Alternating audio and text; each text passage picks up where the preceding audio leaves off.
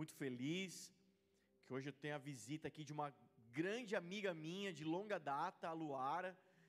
Ai, é brother, amigão. Ei, glória. Uma salva de uma palma para a Luara. Glória. amém, amém. Você sabe, nós estamos numa série de pregações, nós estamos falando da cultura do reino. O que isso quer dizer? Quando a gente fala de cultura, a palavra cultura aponta para um coletivo, um grupo de comportamentos, que é o que forma uma cultura. Então, quando você vai para um país oriental, um país árabe, a cultura do lugar não se trata especificamente do idioma, não se trata especificamente de um prato típico. É um coletivo, uma série de coisas, de comportamentos que vai formar aquela cultura daquele país, daquela, daquele ambiente, daquele lugar. O Brasil é tão grande que, por exemplo, há culturas regionais, né? culturas locais de tão grande, no Nordeste, né? tem uma série de características culturais naquele lugar, no sul do país, em Minas, e assim vai, Rio, São Paulo, tão grande que é o Brasil. Então, cultura fala disso, um coletivo de comportamento. Quando a gente fala de cultura do reino, nós estamos então nos propondo a debruçar sobre a palavra e a entender, estudar, conhecer quais são esses comportamentos. Não é um, é um coletivo, um grupo de comportamentos que compõe a cultura do reino, ou seja, a mentalidade do reino de Deus. Então a gente falou, começou semana passada, desmistificando um pouco sobre evangelho da salvação e o evangelho do reino. Falamos sobre o evangelho de Cristo, o verdadeiro evangelho. Comentei, né? Quem vai na escola, participa da escola de ministros, nós temos um livro que nós lemos lá, O Verdadeiro Evangelho, de Paul Washer, sabe o que eu estou falando. O verdadeiro Evangelho. Então nós estamos falando, começamos a falar disso. E a boa notícia de Cristo, nós comentamos tratamos aqui semana passada, a boa notícia do Evangelho de Cristo é: o rei venceu e ele vem para sentar no trono. Falamos sobre o reino, o que, que é reino? Reino é o domínio do rei, e o domínio do rei não aponta para extremidades geográficas, perímetros geográficos, mas influência aonde está a palavra grega basileia, o domínio do rei, ou seja, aonde tem uma pessoa, onde aquele rei tem domínio, influência, ali está o reino. Quantas pessoas aqui vivem uma vida debaixo da influência do governo de Deus? Quantos? Dois, três, quatro, cinco. Glória a Deus! Então, por isso, Jesus vai dizer: o reino já está entre vós. Porque hoje, aqui, pessoas estão entrando no reino.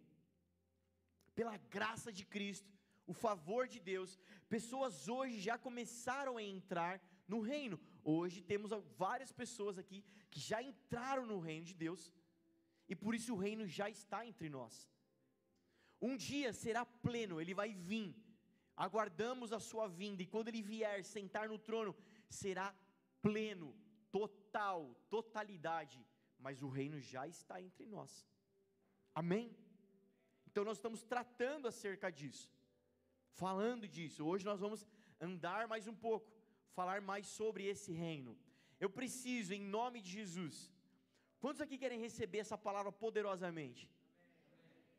Existe um ingrediente fundamental para que essa palavra flua de forma poderosa. Chama-se fome. Fome. Aumenta a sua fome, cara.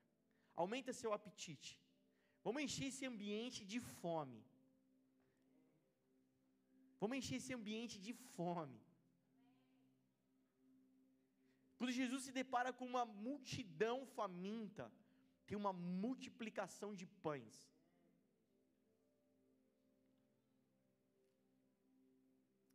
O provérbio vai dizer que aquele que está com a barriga cheia, despreza o mel. O meu vô, na sua cultura, sabedoria do campo, dizia essa frase: barriga cheia, goiaba tem bicho. Você deu risada porque você é dessa época, né? Se entrega não, mulher. Glória. Barriga cheia, cara, despreza. Mas quando há fome. Amém? Vocês estão comigo?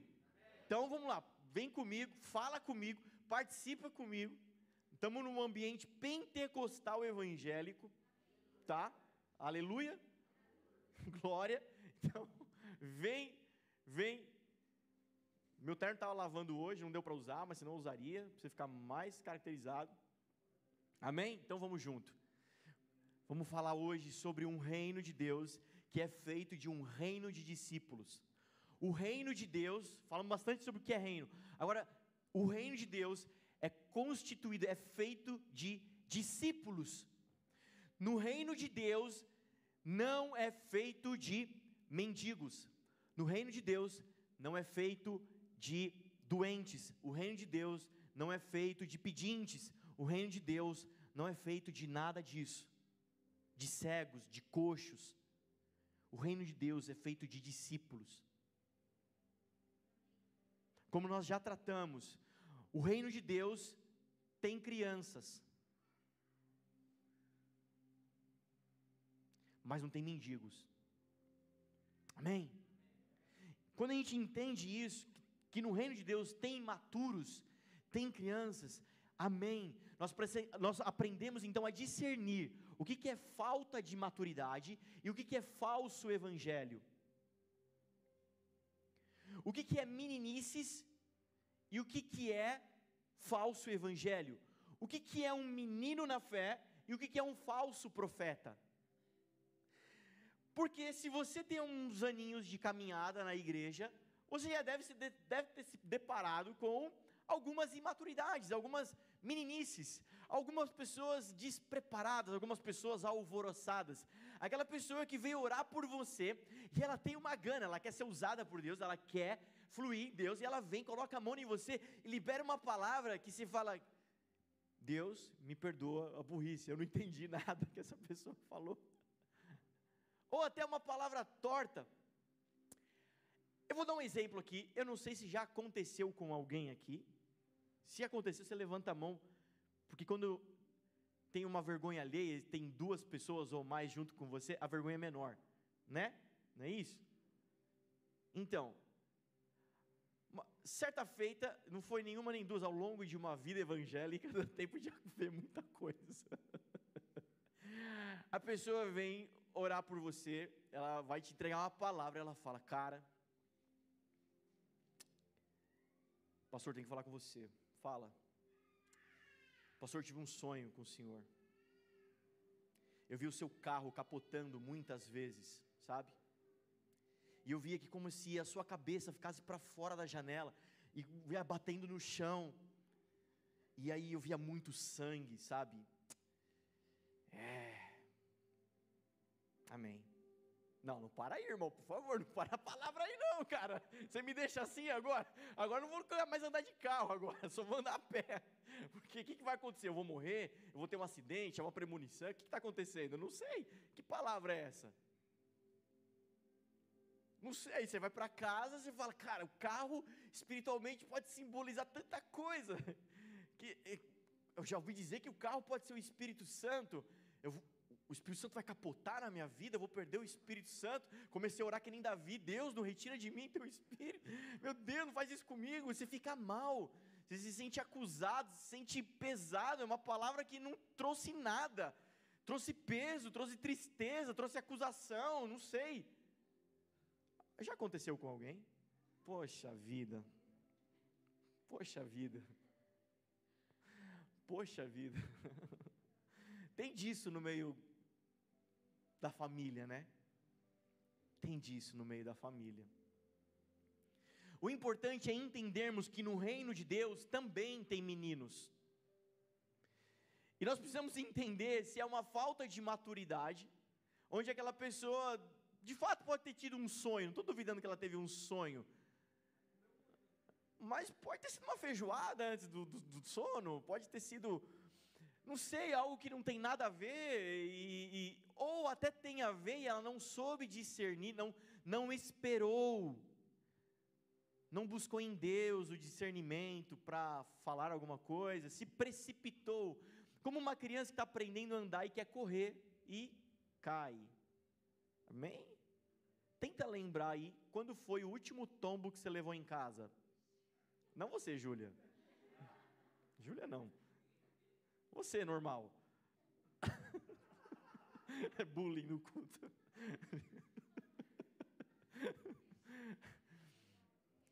É que a Júlia, ela tem um dedão desse tamanho assim do pé, então ela bate nas químicas. Tô brincando, tô brincando, tô brincando. Já vai orando por cura interior, por favor, para a gente ganhar tempo. Tenta lembrar, quando a última vez você caiu de maduro, não é sempre que você está caindo, às vezes você cai, pode tropicar. Mas uma criança está caindo toda hora, está fazendo, batendo a cabeça toda hora. É isso que eu quero dizer. No reino de Deus tem imaturos, nós precisamos entender a diferença do falso evangelho, do falso profeta. Assim não teremos julgamentos precipitados entre nós. Amém? Assim não ficaremos melindrosos, magoados ou feridos quando houverem meninices. Mas quando houver falso evangelho, deve-se ser, deve -se ser combatido. Amém? Como é que eu conheço o falso evangelho? Conhecendo o verdadeiro evangelho. Até citei à tarde o exemplo da, da, de uma tiazinha, que ninguém lembrou o nome aí, americana, e ela é meio famosa porque ela é perita né, em, em, em cuidar de falsificações né, de dinheiro. Então, numa entrevista, mulher, como é que você consegue bater o olho numa nota de dólar e saber se ela é falsa?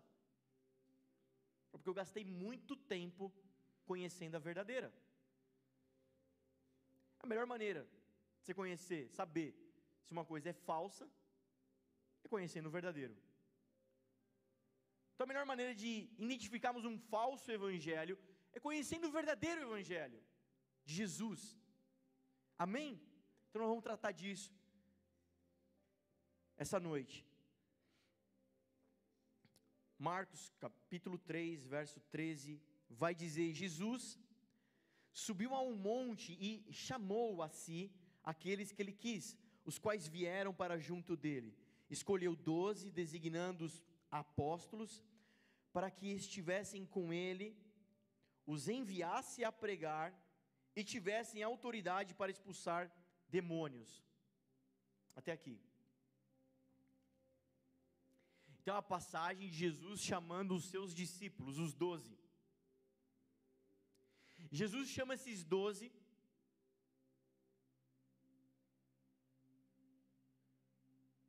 Jesus chama esses doze. E fica clara a intenção de Jesus, o porquê de Jesus na ordem.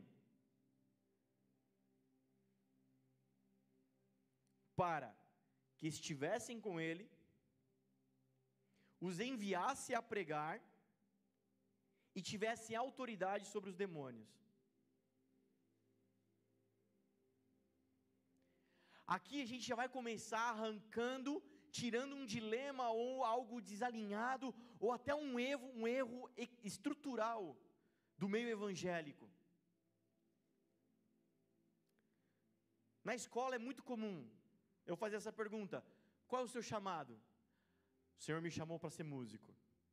Não, o Senhor me chamou para cantar. O Senhor me chamou para o ministério de dança. Por exemplo, Tiago da Manu. É nítido o ministério de dança na vida dele. Não é? Cara, ele, ele tem um jeito de bailarino, não tem? Glória. O Senhor me chamou para pregar. O Senhor me chamou para ser pastor. O Senhor me chamou para cuidar de gente. Esse é o meu chamado. Qual que é o seu chamado? Ah, o seu chamado é mais legal que o meu. Eu queria um chamado igual o seu. Ah, estou tão triste com o meu chamado. Oh, Deus, muda meu chamado. Muda, por favor, por favor. Muda. Qual que é o seu chamado? Pessoas em crise. Qual é o meu chamado? Gente, é muito comum, é mais comum do que vocês pensam.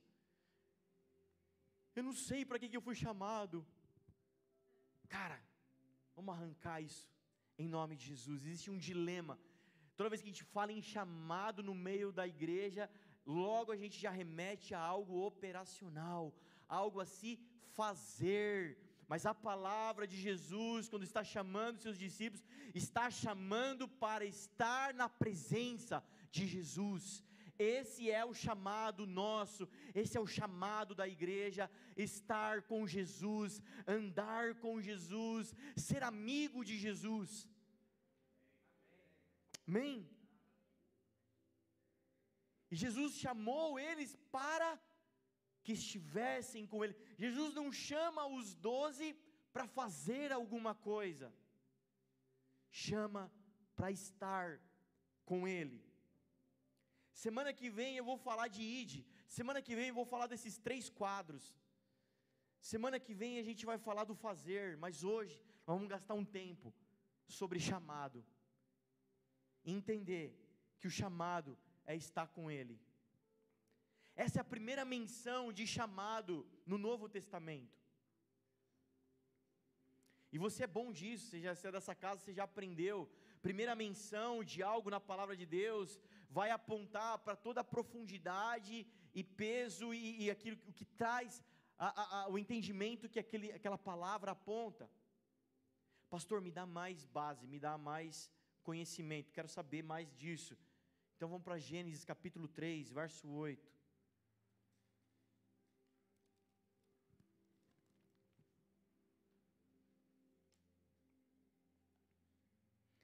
Gênesis 3, 8.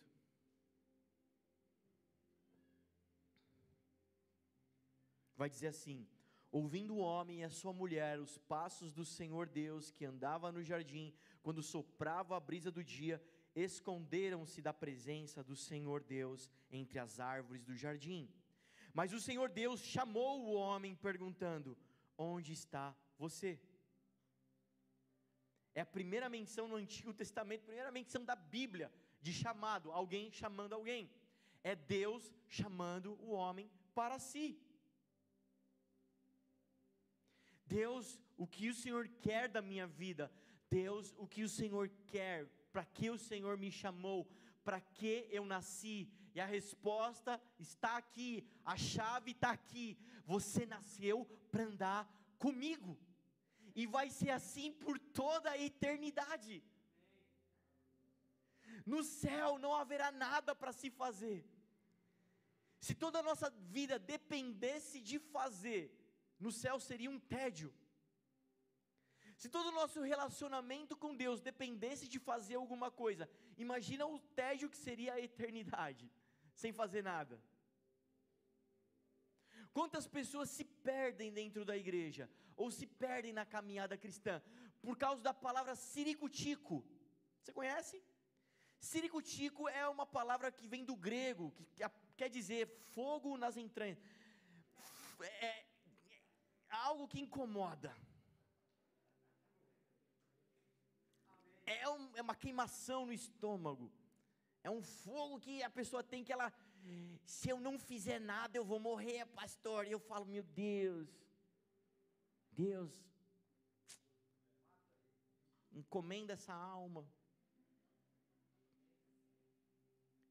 Pastor, estou triste na igreja. Quantas pessoas foram embora dessa casa porque elas chegaram, não conseguiram fazer nada, se frustraram e foram embora. Você vai entender daqui a pouco o que eu quero dizer. Como eu estava falando na introdução, o reino é de meninos. Também tem meninos. É feito de discípulos, mas tem meninos também. Mas se você se lembrar da pregação de semana passada, é por isso que sobre a igreja tem Efésios capítulo 4. A igreja como um corpo, do qual tem um cabeça chamado Cristo, da onde flui os seus ministérios, os dons, para que todos cresçam, amadureçam até a estatura de Cristo. Tem meninos? Tem, mas por isso que nós precisamos funcionar para que os meninos cresçam até a maturidade. Pastor, o que, que, o senhor pensa? Depois dessa série de pregações, Cultura do Reino, já tem uma série preparada depois. E nós vamos falar disso. Pastor, o que, que o senhor consegue enxergar para nós, Igreja Viva, daqui a dois anos, daqui a cinco anos? Pastor, para onde nós. Que nós estamos construindo? Gente, eu não sei se daqui cinco anos nós estaremos num prédio maior, num prédio bonito, num prédio com paredes pretas, com um telão de LED. Eu não sei se, quando as pessoas chegarem na nossa igreja daqui cinco anos, elas vão encontrar uma estrutura muito mais padronizada com as igrejas tops. Eu não sei se elas vão encontrar uma banda cantando e tocando cada vez melhor.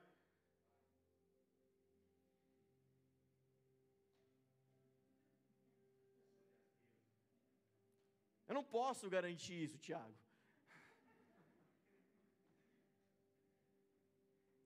Mas nós temos chorado, trabalhado, PG após PG, aula após aula, culto após culto, vigília após vigília, aconselhamento após aconselhamento, para que quando as pessoas entrarem aqui, encontre discípulos de Jesus.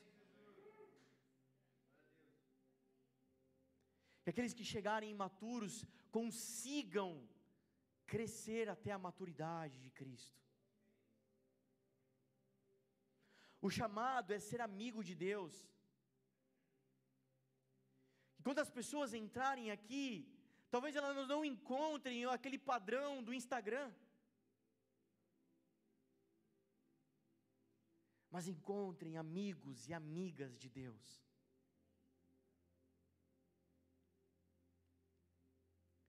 Foi para isso que você nasceu. Foi para isso que eu nasci. Para andar com Deus.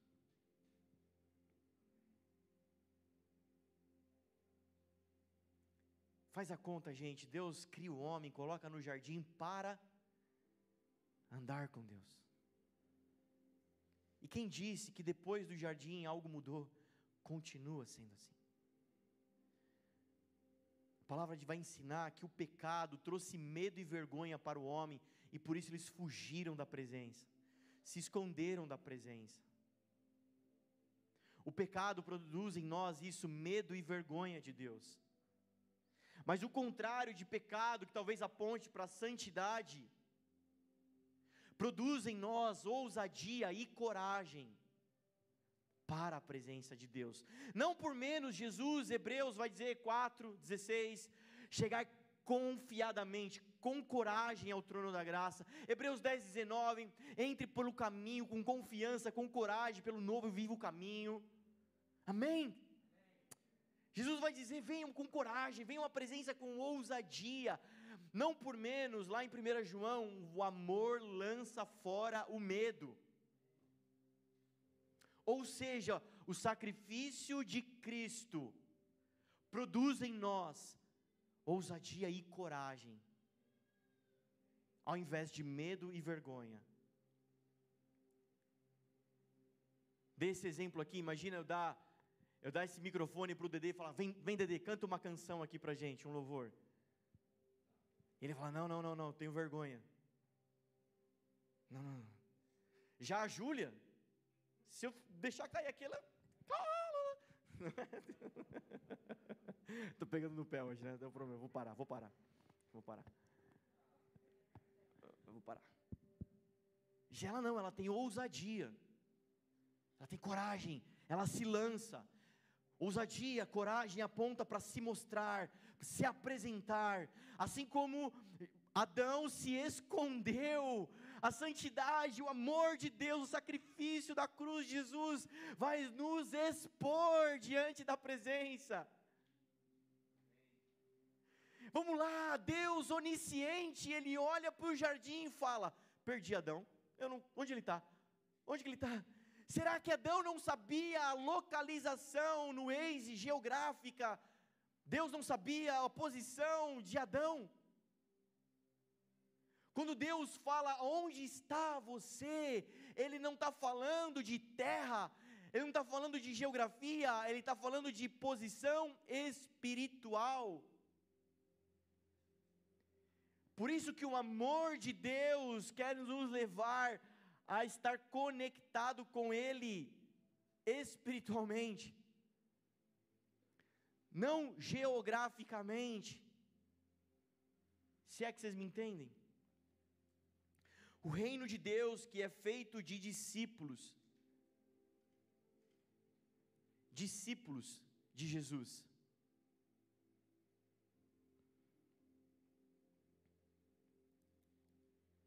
O reino de Deus não é feito de mendigos. O reino de Deus não é feito de pedintes. O reino de Deus não é feito de coxos, mancos, mudos, cegos, surdos, ou seja, incapacitados. O reino de Deus é feito de discípulos. Eu citei semana passada Mateus 22, 9. Já achamos a tarde aqui, a piada interna. 22, 9, um grande senhor, um grande rei faz um banquete, ele convida seus convidados, mas no dia da festa, das bodas, os convidados não quiseram vir.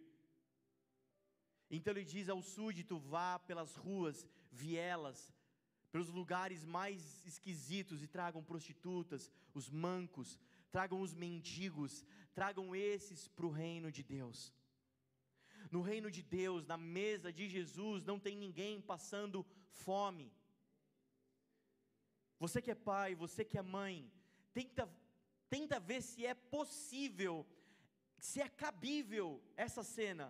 Você, sua esposa, vivendo maravilhosamente bem, alimentados, e o seu filho como um mendigo, sem roupa, passando fome, tendo que ir para o farol pedir alguma coisa, vender bala. Você sendo pecador, você vai dizer: na minha casa, todos serão sustentados, todos serão satisfeitos. No meu teto, na minha casa, todos vão ter roupa para vestir, todos vão ser dignos, todos vão ser amados.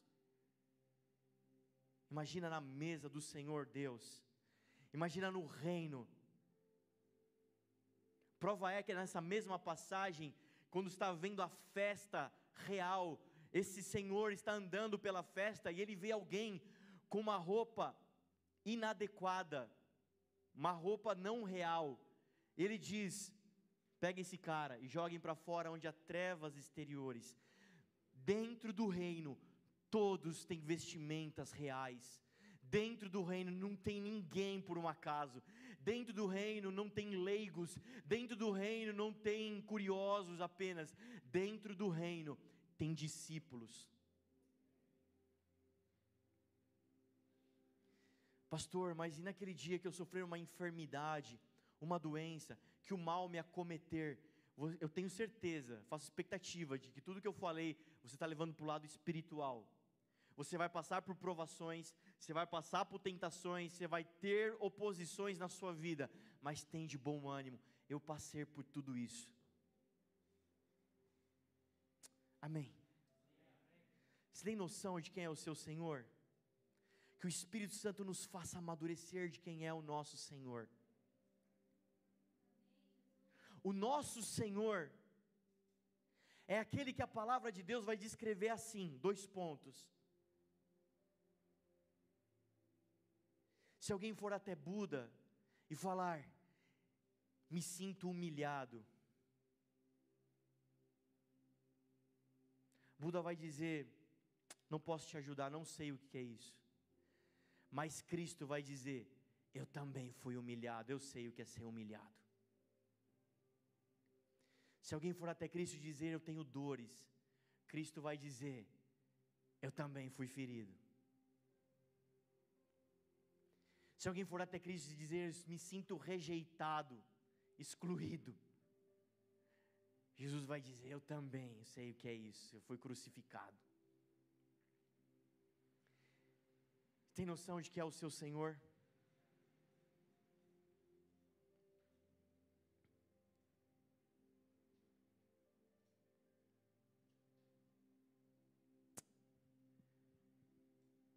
O homem cai do jardim, ele sai do jardim e dali para frente começa todo um processo do caminho para voltar para casa. Deus começa a se relacionar com o homem. Deus não vira as costas para o homem, ele continua. Ele continua e continua ensinando para o homem um caminho de volta para casa. É exatamente o que o sacrifício de Cristo fez, nos levando de volta para casa. Amém?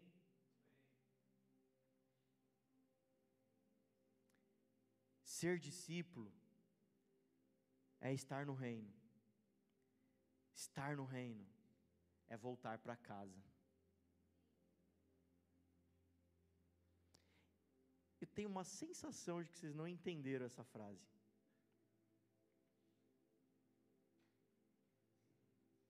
Eu vou ajudar vocês, vou abrir um parênteses e vou ajudar vocês, amém? Vou dar um gole aqui de água, que é o tempo que você tem para se ajeitar na cadeira, preparar seu gogó pentecostal para o aleluia e glória a Deus, amém? Você não entendeu o que eu falei? Até então na história, até então na história, Adão sai do jardim. Lê em Gênesis, quando ele sai, os portões se fecham, Deus coloca anjos no portão, protegendo o portão. Se fecha o portão. O jardim aponta para o quê? Para o reino. Aponta para o quê? Para o céu, para a glória, o ambiente de Deus. O homem sai do jardim. Até então na história só se viu pessoas saindo do céu. Lúcifer cai dos céus. Jesus, mais para frente, ele desce do céu, ele é o pão vivo que desceu do céu, ele desceu e encarnou como homem, ele saiu do céu. Até então só se viu gente saindo do céu. Quando Jesus rompe na cruz do Calvário, aí é Salmos Levantai, ó porta, as vossas cabeças, levantai, ó portais, portais eternos. Quem é esse Rei da glória que vem vindo? De repente, aqueles guardiões do céu erguem suas cabeças e vem alguém vindo em direção a eles, e as portas se abrem para Cristo. Antes na história, nunca se viu alguém entrando no céu, entrando no reino de Deus. O que, que Jesus fez? Ele voltou para casa, e a partir desse salmo, diz a história, nunca mais se leu que os portões se fecharam novamente, as portas estão abertas e pessoas hoje estão voltando para o reino, estão voltando para casa. É impossível você ir orar e dizer: Deus, eu sou seu discípulo, eu sou seu filho, mas olha como a minha vida dá uma desgraça, olha como eu não estou com escassez, olha como não isso. Deus, eu oro, a meu esforço, meu trabalho aqui em nome de Jesus. Essa igreja amadureça, cresça, sem entendendo que você é um discípulo de Jesus, que você é um filho amado de Jesus, que você já está dentro, tudo que tem no céu está disponível para nós hoje. Hoje, agora. Mas eu orei, Deus falou não. Se Ele falou não, você pode ter certeza que tem a hora do sim. Porque as suas promessas para nós é sim e amém. Mas Deus me falou não, não porque talvez não seja a hora, não porque ainda não é chegado o tempo, não porque talvez ainda não aconteceu o que tinha que acontecer. Jesus começa na sua primeira pregação: arrependei-vos, o reino está aqui. Não quer dizer que a porta, pum, se abriu ele teve que ir três anos, ele teve que fazer sua jornada, ele teve que ir para a cruz, ele teve que sentir a coroa de espinho, ele teve que ir para a sepultura, mas ele sai de lá. Vamos embora, vamos lá, gente. Talvez a sepultura que nós estamos experimentando, que Paulo vai dizer leve e momentânea provação, vai produzir logo ali adiante eterno peso de glória. Então, até quando tem perda, até quando tem não no reino de Deus, é glória.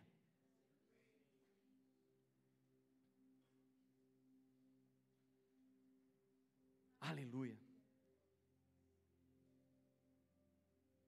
O Senhor fez o caminho de volta para casa. Pessoas hoje estão voltando para casa. Quão poderoso quando nós entendemos isso. Eu conheço testemunhos de algumas pessoas dessa casa e quando elas contaram para mim, elas diziam assim: Pastor, eu vivi um inferno na terra. Hoje eu vivo o céu na terra. Lembra o Evangelho de Cristo? O Evangelho, de, o sacrifício de Cristo não é levar pessoas para o céu, mas é trazer o céu à terra. O fazer, nós precisamos entender que Ele nos chama para ser amigos. O fazer está no envio. Nós vamos fazer algumas coisas, mas está no envio. E o envio é para discípulos. Por isso, antes ele nos chama para ser discípulo, para ser seu amigo, porque depois ele vai nos enviar. Mas antes é ser. A plataforma que começa o envio está na amizade com Jesus. Queridos, eu não sei o quão, o quão aliviante é para você meditar sobre essas palavras. Para mim é muito aliviador. Porque, como pastor, muitas vezes nós somos tentados a ansiedade de ver os resultados. E Deus vem com uma palavra como essa e diz que nós não vivemos de resultados, mas vivemos de andar com Ele.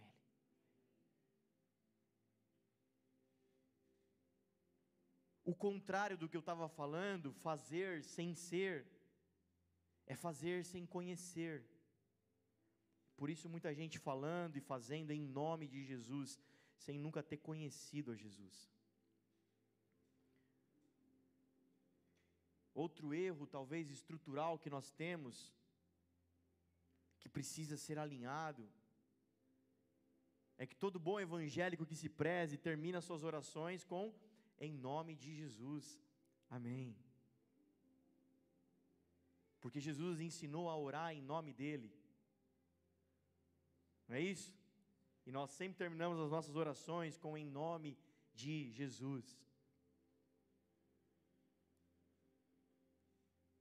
como se fosse uma frasezinha mágica, do tipo abracadabra. Se eu esquecer do em nome de Jesus, a oração não vai ter tanto efeito. Como que uma frase que endossa tudo que eu falei antes. Se eu terminar com essa frasezinha, vai dar base e solidez para tudo que eu falei antes.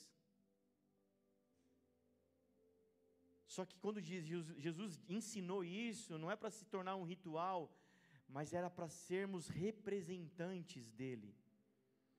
Alguém que conhece Jesus. Se eu chegar Se alguém chegar na casa da Carol e falar assim, dá a chave do carro aí que eu preciso levar, andar com ele, fazer uma viagem. Mas quem é você? Não, o Regiton, seu marido, falou para eu pegar a chave do carro e você me entregar e eu fazer um rolê. Tenho certeza que ela não vai entregar. Sim, espero. Mas se eu aparecer lá e falar, Carol, dá a chave do carro que o Reston pediu para eu levar o carro não sei aonde, fazer não sei o que com o carro. Ela falou, tá bom, tá aqui.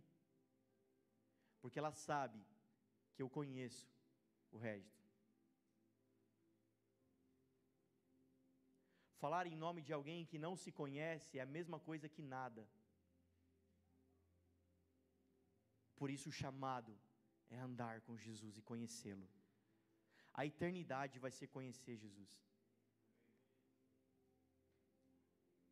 Você já aprendeu nessa casa: conhecimento não é intelectualidade, é intimidade. É a palavra para intimidade. Como o Léo conhece a Stephanie, a Stephanie conhece o Léo como o marido conhece a esposa, a esposa conhece o marido. É um nível de relacionamento, de conhecimento, conhecimento íntimo.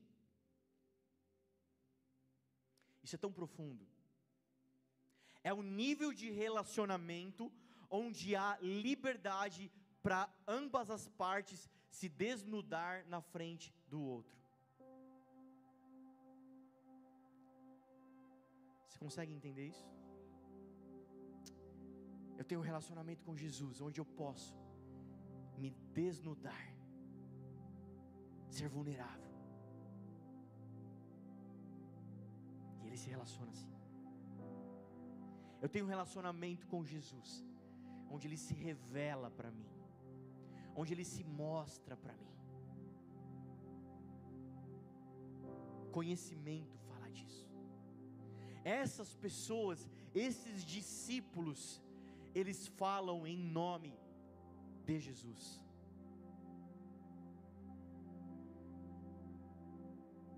Você conhece a palavra, vai dizer que alguns lá naquele dia vai dizer Cristo, nós curamos em teu nome, nós expulsamos demônios em teu nome, e ele vai responder: nunca vos conheci.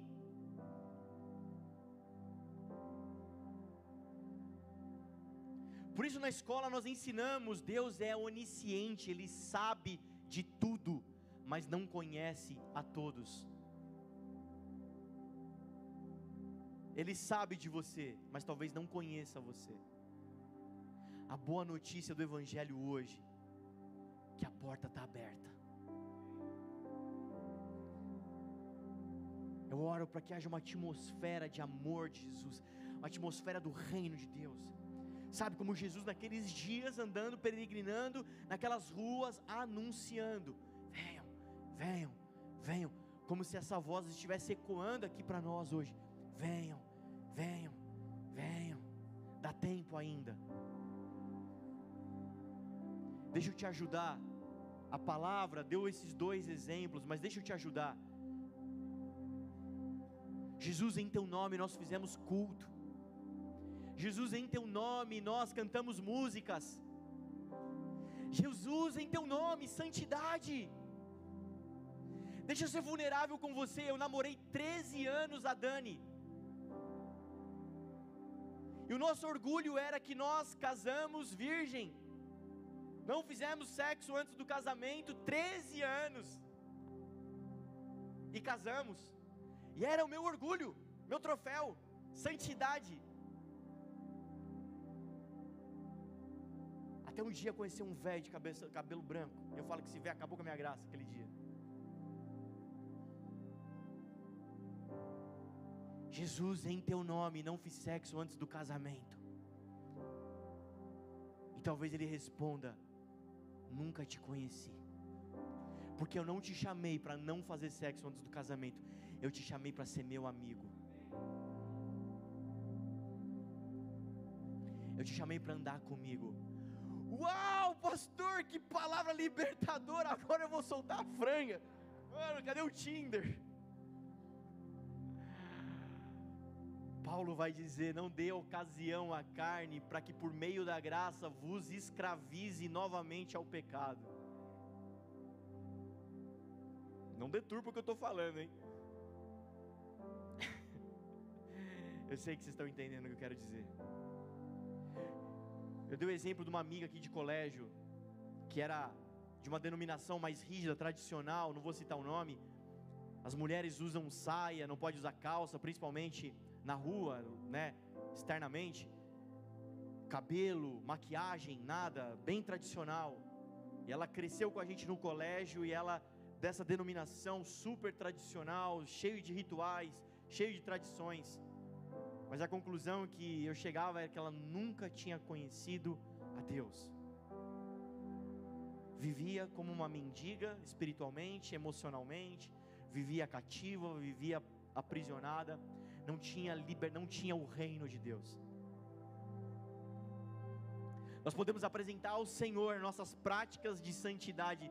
Ele está dizendo, cara, a melhor palavra que eu tenho para isso, que sempre me cativa, Isaías 58. O verdadeiro jejum é outro.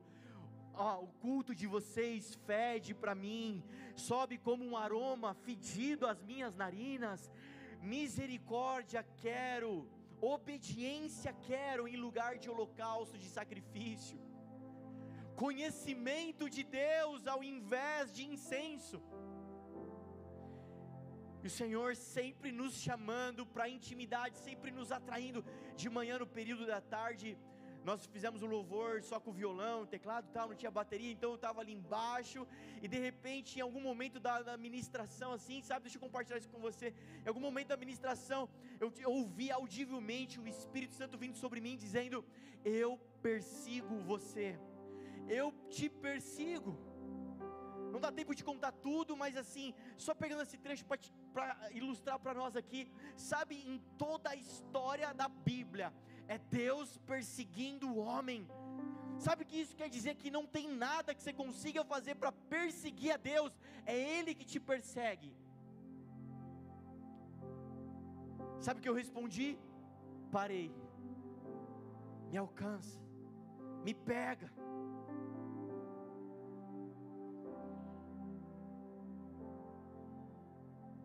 Medo e vergonha vão nos fazer correr da presença de Deus, mas o sacrifício de Cristo, o amor de Jesus, vai nos dar coragem e ousadia para se apresentar diante dEle.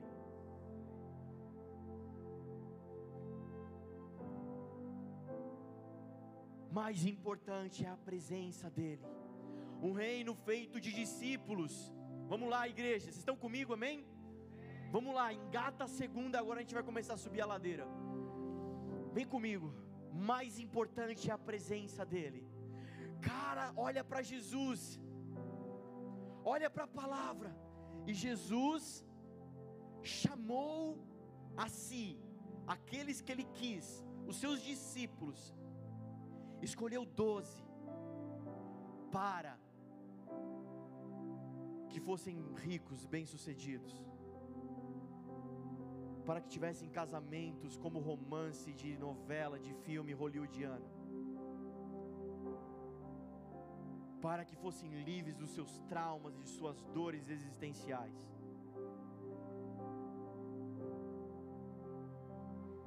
Chamou para estar com Ele. Talvez o Evangelho vai te frustrar em muita coisa. Conheço o Tiago, tem alguns intentos A graça do Evangelho é a garantia de que não tem garantias que tudo vai dar certo aqui nessa terra. Mas uma coisa é certa: Deus chamou Tiago para andar com ele, e isso já está acontecendo. Uou, glória a Deus, goleada, sucesso. Sabe qual a definição de fracasso na Bíblia? Sabe, Tiagão? Definição de fracasso na Bíblia, de fracassado na Bíblia, alguém que é bem sucedido naquilo que não foi chamado para fazer. Você pode ser muito bem sucedido empresarialmente, na sua profissão, no seu casamento, e ser um fracassado na palavra, porque você nasceu para andar com Deus, para ser amigo de Deus, para ser discípulo de Jesus.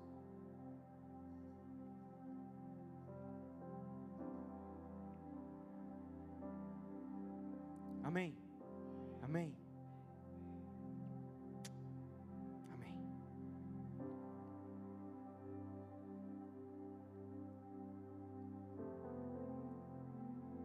E aí eu vou para o final.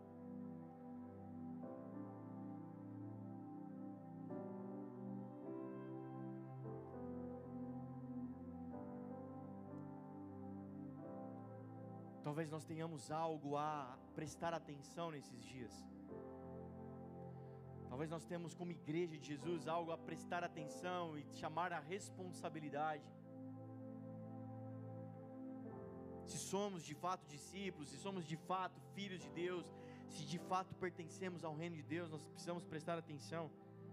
Comentava sobre isso. Talvez o worshipeiro de hoje, o gospel de hoje, as canções de hoje, ó Deus, se fendesse os céus, ó Deus, paixão, ó Deus, queimar na tua presença. Amém. Mas comentava com eles à tarde, quando eu comecei a ter meus encontros com Jesus e a de fato imergir nessa realidade, eu gastava muito tempo, principalmente de madrugada, ouvindo canções.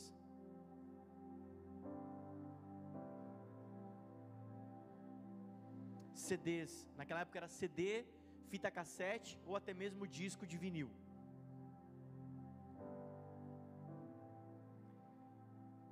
E aquilo gerava em mim muita fome, Denis, muita fome. E eu gastava horas naquela atmosfera, ouvindo repetidamente. Só que diferente de hoje, que você tem um Spotify e YouTube com uma abundância de canções, era assim, cara. Minha família não era tão boa financeiramente, então quando tinha um CD novo, eu devorava aquilo, ouvia e ouvia e ouvia, ouvia, ouvia, ouvia, ouvia, ouvia, ouvia a mesma música, o mesmo CD, a mesma fita. E naqueles dias tinha um homem chamado Ademar de Campos, que tocou toda a nossa nação brasileira, e a música que eu mais gostava dele é: Não existe nada melhor que ser amigo de Deus. Uma geração que quer rasgar o céu, que quer queimar por Jesus, começa por uma geração que é amiga de Deus, que anda com Deus. Quem é o discípulo? O que anda com Deus.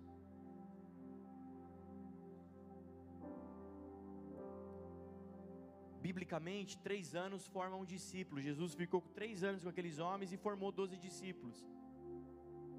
Mas, biblicamente, 30 anos se forma um amigo de Deus.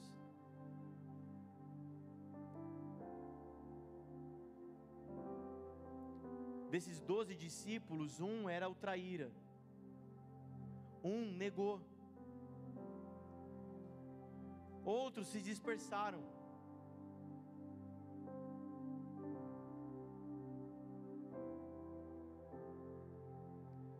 Mais do que ser discípulo, chamado é para ser amigo. Já não vos chamo mais de servo, mas de sim de amigo, porque o amigo sabe dos planos. O reino é feito de discípulos, e discípulos são os que andam com Jesus, que conhecem os seus planos. Amém, amém, amém mesmo. É isso que você quer para a tua vida? Porque se você não quer isso para a tua vida, esse lugar vai se tornar um lugar enfadonho, chato e, e, e decepcionante para você. Porque talvez você vai vir aqui para comer mais uma palavra.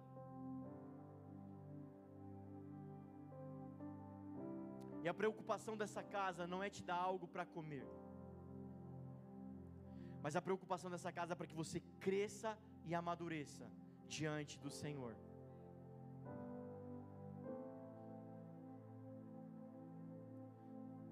Talvez a expectativa de alguém consumidor é: eu preciso de um lugar onde as pessoas orem por mim. Eu preciso de um lugar onde as pessoas ficam andando comigo, me pagiando, ficam cuidando de mim. Que me deem coisas para comer. Mas nós queremos construir um lugar onde você amadurece e cresce diante do Senhor.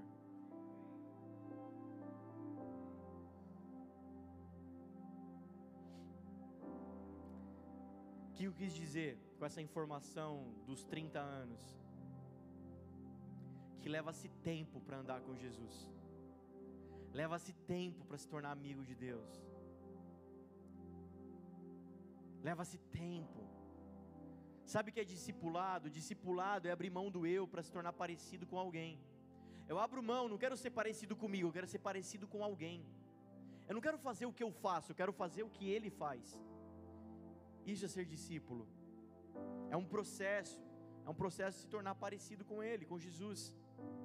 Os discípulos são essas pessoas que estão num processo, numa jornada de se tornar dia após dia mais parecido com Jesus.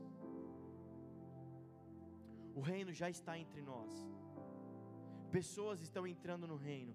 E do que é feito o reino? O reino é feito de discípulos. E quem são os discípulos? Aqueles que estão dia após dia se tornando mais parecido com Jesus. Como é que eu faço isso? Com disciplinas espirituais, oração, leitura bíblica, adoração. Por isso, pastor, eu tenho dificuldade de orar. Eu não consigo orar muito, eu tenho, sou meio lesado para orar. Quando eu vou orar, minha cabeça começa a voar, e aí eu começo a pensar nos problemas da, que eu tenho para fazer, e eu me distraio. Por isso, toda terça-feira tem uma reunião de oração, para juntos nós amadurecermos em oração. Pastor, eu sou ruim de Bíblia, eu não consigo estudar a Bíblia direito, eu não entendo a Bíblia, eu não, não consigo ler, não tenho um hábito de ler. Por isso, tem uma escola para juntos nós amadurecermos biblicamente. Pastor, adoração, eu não entendo nada disso. Pastor, esse negócio é meio esquisito para mim. O que, que é adoração? Por isso, juntos, nós estamos aqui para crescer em adoração. Adoração é o que te põe de joelho, já foi ministrado. Isso é adoração. Adoração é culto, é veneração, é admiração. Só se adora aquilo que te põe de joelho. Mateus 4:8, semana passada, Satanás, tudo isso te darei se prostrado me adorar. Que tem te colocado de joelho? O que te põe de joelho? O dinheiro?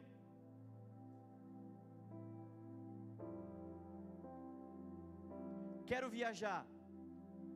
Eu olho para a conta bancária, tenho dinheiro. O dinheiro fala: você pode viajar, então eu vou viajar.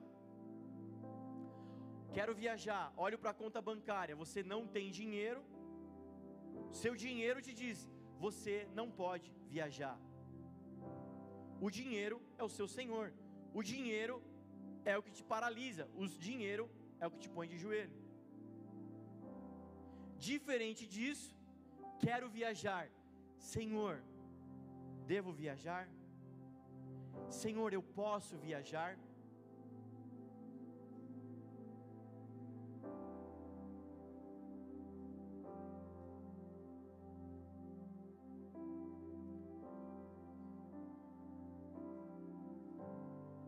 Um dia eu estava numa imersão, numa escola, era numa chácara, ficava uma semana numa chácara. Imergido ali, sendo ministrado, tá, tá, tá, tá. Aí um dia eu acordei, saí da minha barraca, todo desgranhotado, assim, com os olhos remelentos, coloquei um óculos escuro, o sol me cegava, desci que nem um zumbi, porque estava cansado demais, fui até o refeitório, peguei um pão, uma caneca de café, e estou vindo aqui dormindo ainda, quem me conhece sabe que eu levo umas 8 horas para acordar de manhã, então eu estava ainda sonolento, zumbilândia, vindo aqui e tal, mas onde que eu estava? Imergido. Sentei na minha mesinha sozinho, não quero falar com ninguém. Nem tinha escovado o dente ainda, porque o banheiro estava zoado. Daquele jeito, senta uma senhora na minha frente. Ela era cozinheira do, do lugar. Com a toquinha, com o avental, com a mão cheirando a alho. De chinelo, sentou na minha frente, falou: Posso falar com você? Pensei comigo, já está falando? Claro, pode. O negócio é o seguinte: começou a desenrolar o manto da minha vida, começou a descrever a minha trajetória até então, começou a descrever a minha vida, começou a falar da minha vida e começou a dizer o que iria acontecer na minha vida. E várias dessas profecias se cumpriram, já se cumpriram algumas. Isso me alegra.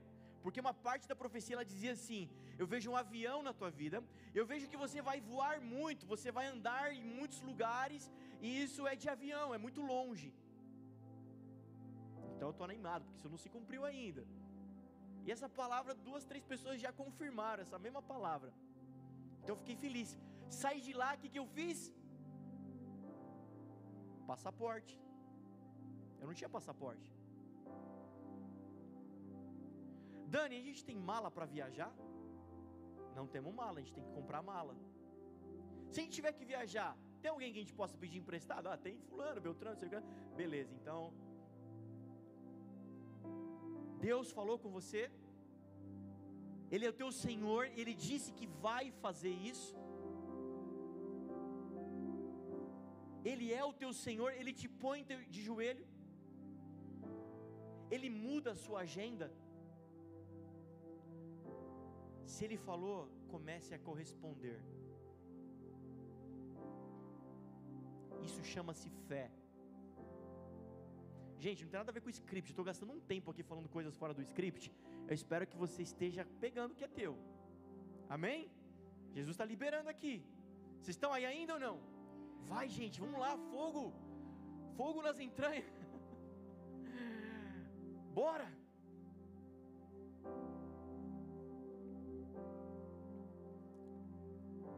Posso te dar um exemplo para a gente encerrar do que eu estou falando?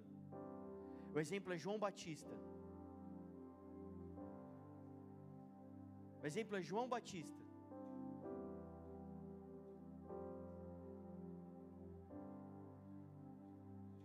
Estou olhando para o relógio, o relógio está brigando comigo. Nós estamos numa guerra infindável aqui, mas eu quero falar o que precisa ser falado.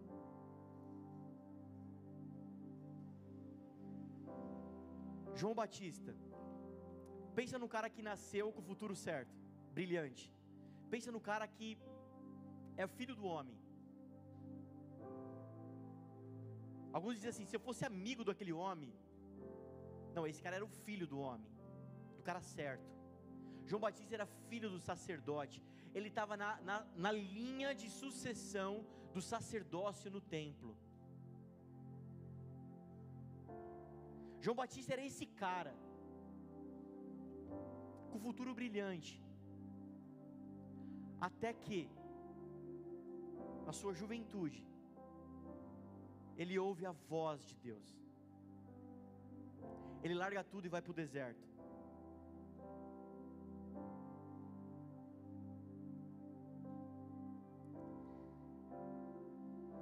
Ele abre mão de tudo pela voz que chamou João Batista.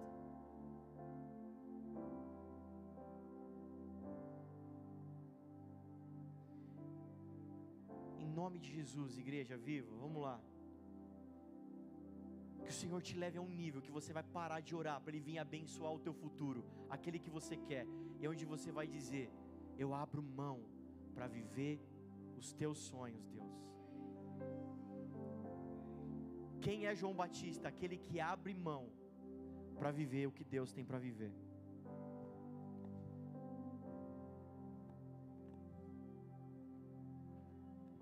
Quem é João Batista? Aquele que abre mão para ir ao deserto. João Batista vai dizer: Eu sou a voz daquele que clama no deserto.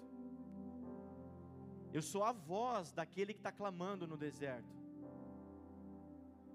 Tem alguém clamando no deserto, do qual eu sou a voz dele.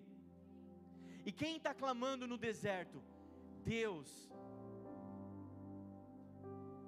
E João Batista é uma voz daquele que clama no deserto. João Batista abre mão de tudo para ser a voz de Deus. A voz de Deus precisa ser ouvida rua abaixo, cidade abaixo, casas abaixo, mas será ouvida por alguém que abre mão de si para ser a voz de Deus.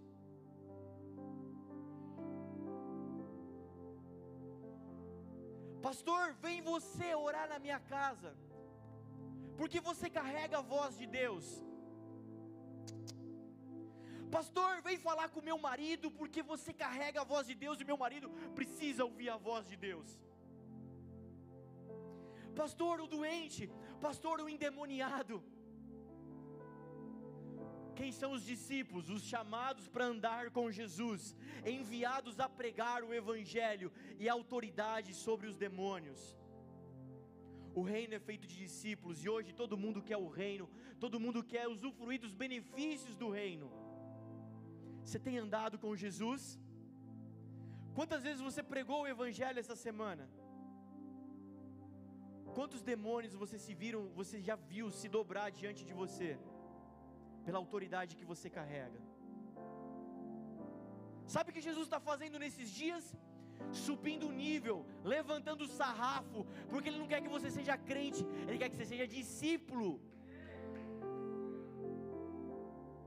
mas eu estou só há três anos na igreja, três anos andando com Jesus, e você ainda não é amigo dele. Eu estou três anos andando com a Manu, mas não sei nada dela, não, não, ela nem me conhece. Mas que, que doideira que é essa? O Léo entra na minha casa e abre a geladeira.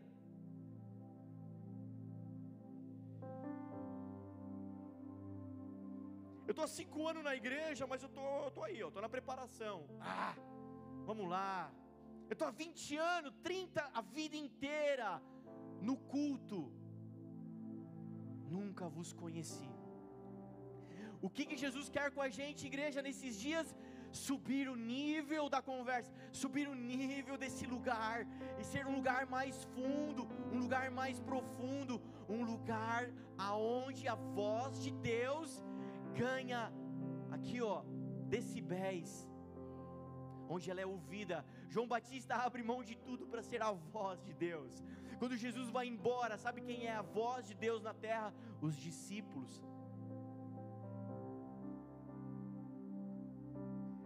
João Batista é aquele que abre mão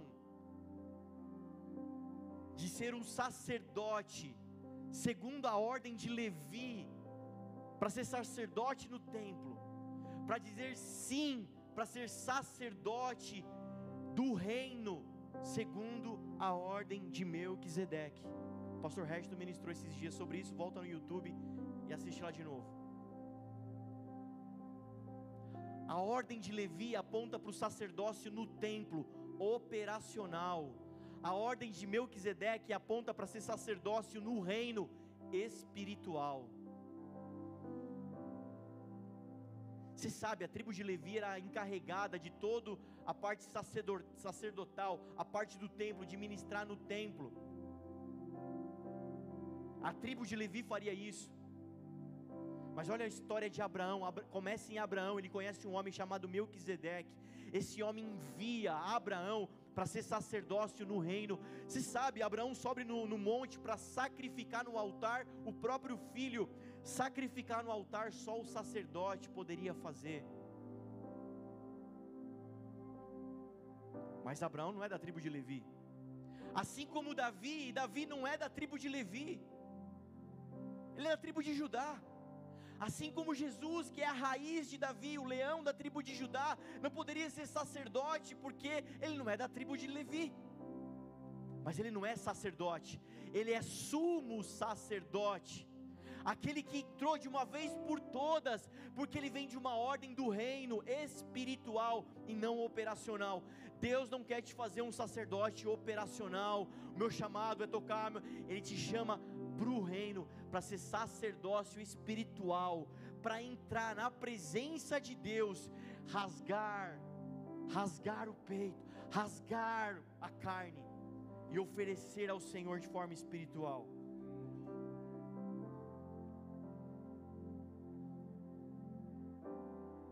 Você pode ficar de pé no seu lugar?